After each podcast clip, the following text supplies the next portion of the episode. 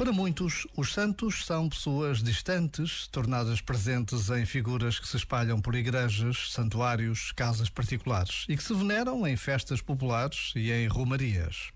Mas vivemos um tempo em que a santidade está tão próxima. Quem não se lembra do Papa João Paulo II ou de Madre Teresa de Calcutá? Hoje é dia de todos os santos, os de hoje, os de ontem e os de sempre.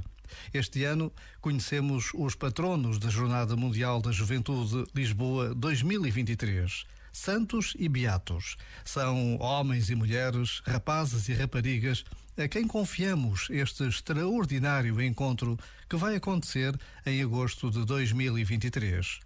Um minuto é quanto basta para agradecer a oportunidade que nos é dada de acolhermos a juventude de todo o mundo no nosso país. E a gratidão já é oração. Este momento está disponível em podcast no site e na app.